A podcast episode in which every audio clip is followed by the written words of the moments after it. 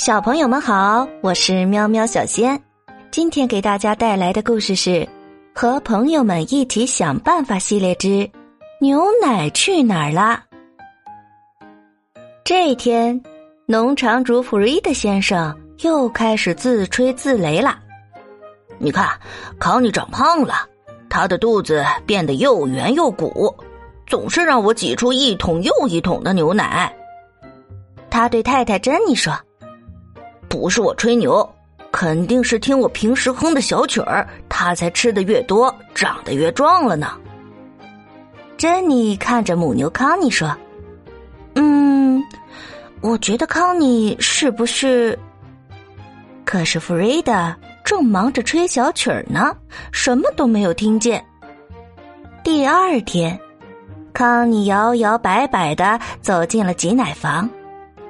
农场的其他动物就围在一起闲聊。母鸡海蒂咯咯的说：“哦，我觉得康妮是长胖了。”老马哈利问：“你不觉得康妮是要当妈妈了吗？”一听这话，大伙儿都兴奋起来。过了一个星期，弗瑞德的自我感觉不那么好了，他嘀咕着。哎，康妮的牛奶不见了，是不是我哼错小曲儿了？弗瑞德闭上眼睛，开始哼小曲儿。老麦先生有头奶牛，可是没有我的优秀。看看康妮的全脂牛奶，口口美味，爽溜溜，爽溜溜。康妮木木的大叫着。他真希望弗瑞德能够安静一点。真搞不懂啊，康妮的牛奶到底去哪了？动物们都想告诉弗瑞德，那是因为康妮把牛奶全都喂了刚出生的牛宝宝。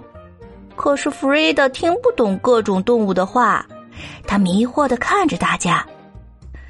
老马哈利叹了口气说：“他怎么就是不明白呢？”他跺了跺脚，还踢翻了水桶。突然，弗瑞的眼睛一亮：“可我知道了，肯定是我们这儿有偷奶贼！”弗瑞德大喊：“别担心，我有办法！”